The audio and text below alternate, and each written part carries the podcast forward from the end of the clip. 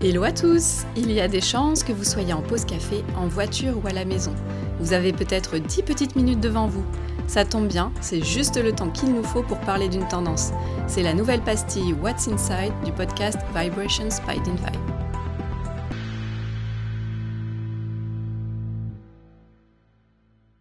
Salut Yuna Salut Audrey Comment tu vas? Ça va et toi Ouais, super Aujourd'hui, j'aimerais bien discuter avec toi sur le sujet euh, vegan beauty en Corée. Ouais. Tu sais, quand je pensais euh, ce terme vegan clean beauty en Corée, je pensais directement à toi. Tu es un expert de clean beauty chez nous. Ouais, c'est vrai. Par contre, moi, je suis en train de me dire qu'il faudrait vraiment que je fasse aussi un podcast sur un autre sujet que la clean beauty parce que alors, les auditeurs vont vraiment penser que je vis, je mange et je dors clean beauty. Mais euh, en tous les cas, je suis ravie de parler de ce sujet encore une fois euh, qui me passionne et puis, et puis avec toi aussi. Donc, euh, c'est hyper chouette. Tu voulais parler de quoi? Alors, vegan beauty en Corée, euh, c'est un facteur qui influence le comportement d'achat des consommateurs coréens. En fait, vegan beauty, c'est une partie de clean beauty. Et je suis contente de voir cette clean beauty euh, enfin résonner euh, chez les consommateurs coréens. Ah ouais? Ah bon? Mais attends, parce qu'il y a un truc qui m'échappe. euh, je me rappelle de nos conversations. C'était quoi euh, En 2019, je crois bien, euh, quand tu me parlais de, de ce show qui est hyper populaire en Corée qui s'appelle Get It Beauty et euh, où il y a des, produits qui sont, euh, euh, testés à l'aveugle. Et puis à l'époque, c'était un des shows qui permettait d'éveiller les consciences sur des ingrédients à bannir dans les produits cosmétiques. Pour moi, la Corée, c'était un pays moteur sur l'attention à la composition, le côté non toxique, gentle beauty. Et tu me dis que la clean beauty est en train de résonner en Corée? Est-ce que tu peux expliquer? Oui, au fait, euh, le thème clean beauty, euh, ça c'est euh, avoir l'angle des cosmétiques bio et naturels dans le pays occidental, ce concept. Mais euh, en Corée, euh, ce terme, ce n'était pas très sexy hein, parce que euh, les consommateurs coréens, ils sont déjà habitués de checker tous les ingrédients. Et beaucoup de marques qui posent des produits avec les marques ingrédients bio naturels, mais sans claim de cl- clean. Ah, donc si je comprends bien, en fait, en effet, la tendance de la clean beauty existe depuis longtemps en Corée. En revanche, le terme n'était pas utilisé et résonnait pas auprès des consommateurs. Et Oui. aujourd'hui, par contre, le terme est en train d'être euh, utilisé. Oui, en effet. Ok, mais et franchement, c'est hyper intéressant ce que tu me dis parce que euh, j'ai l'impression qu'il y a vraiment un phénomène de, euh, miroir inversé avec les pays occidentaux. Euh, en fait, on voit en Corée, de ce que je comprends, que le terme clean beauty est en train de euh, monter en puissance et de résonner auprès des consommateurs. Et en fait, on est en train de voir exactement l'inverse sur les pays occidentaux, notamment aux États-Unis ou en France, où euh, en fait, ce terme, il, est, euh, il a aujourd'hui une, euh, il n'a pas de signification euh, vraiment, pas de définition universelle. C'est un terme dont les consommateurs peuvent se méfier de plus en plus en Occident parce que justement, certaines fois, ils peuvent considérer que, que certaines marques vont l'utiliser pour des claims marketing, mais de manière un peu opportuniste, sans forcément avoir des produits qui sont totalement clean. Et aujourd'hui, en fait, de plus en plus, les consos cherchent à utiliser leur expertise, leur expertise personnelle ou euh, les applis notamment, euh, pour euh, décider en fait si un produit est réellement clean ou pas. Mm. Mais j'aimerais bien t'expliquer un peu le contexte. Et euh, ça commence euh, Covid. Ouais. Depuis Covid, tout a changé. Tu te rappelles, au début de Covid, nous avons fait UN, le titre Chiguya Miane. Ah, J'adore quand tu parles coréen. En français, cher la planète, suis désolée. Euh, L'importance de l'environnement est soulignée plus fort que jamais depuis Covid parce qu'ils ont livré beaucoup de choses, il y a beaucoup de déchets, euh, difficultés de recyclage, donc beaucoup de gens qui ont posé beaucoup de questions sur euh, cette, euh, le problème de l'environnement et pollution.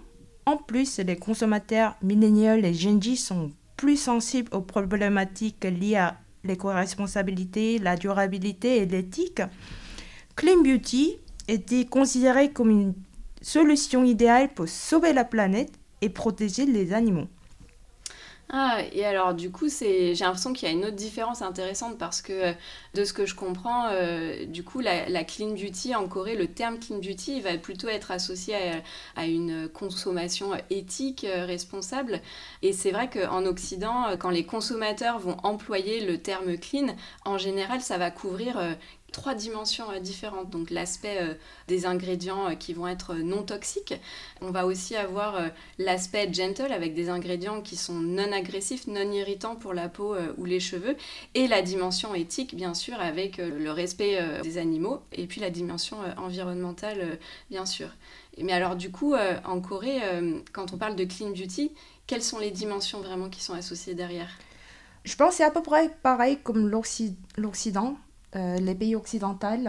Mais par contre, euh, pour les consommateurs coréens, l'éco-responsabilité, c'est le premier, c'est-à-dire packaging recyclable, zero waste, ce qui les aide de polluer moins, ça c'est le plus important. Mm. Et deuxième mention importante, c'est la peau sensible. Parce que euh, la Corée, peau sensible, c'est un sujet très très important.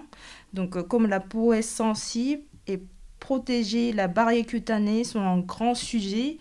Et euh, clean, vegan, les consommateurs pensent que ça aide euh, pour la peau sensible. Ok. Et du coup, ça veut dire que les marques coréennes alors se mettent à utiliser euh, le terme clean en tant que claim sur, sur leurs produits. Oui, en effet. Et d'ailleurs, comment on dit clean en coréen? Clean beauty. Pareil. Ok.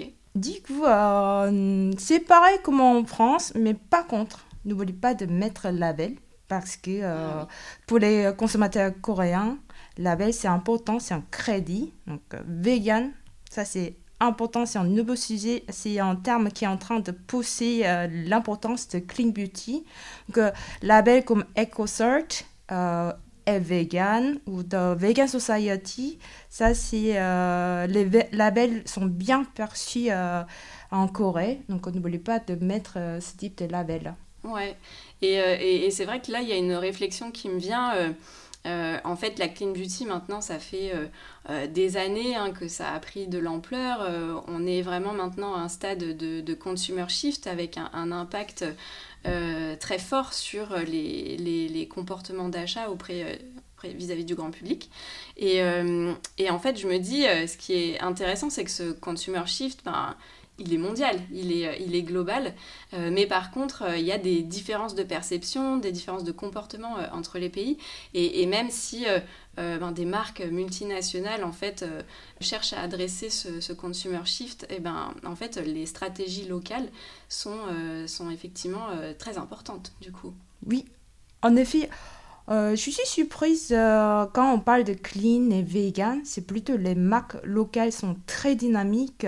Les marques locales coréennes Oui, les marques coréennes, par exemple Olive Young, aussi euh, Sephora en Corée, ils sont en train de pousser la label Clean Beauty. Et quand je regarde la liste des marques, il n'y a que des marques locales.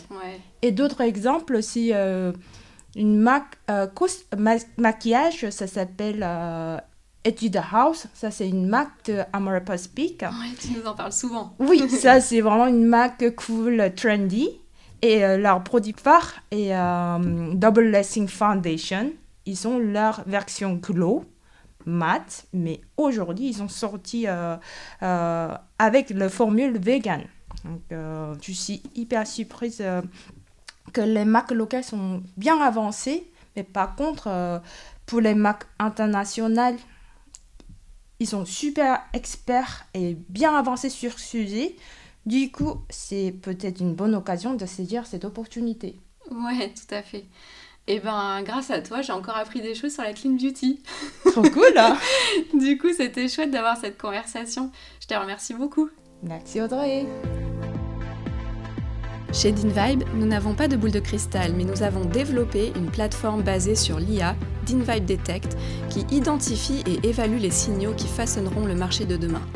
Pour en savoir plus sur DinVibe, retrouvez-nous sur www.dinvibe.com ou sur notre page LinkedIn. Et si vous avez aimé cet épisode, partagez-le avec vos amis et votre réseau. Vous pouvez aussi soutenir ce podcast en vous abonnant sur la plateforme de votre choix et en laissant un commentaire et des étoiles sur Apple Podcast. Cet épisode a été produit par le studio Encore Encore, réalisé par Chloé Wibo et Capucine Lebeau.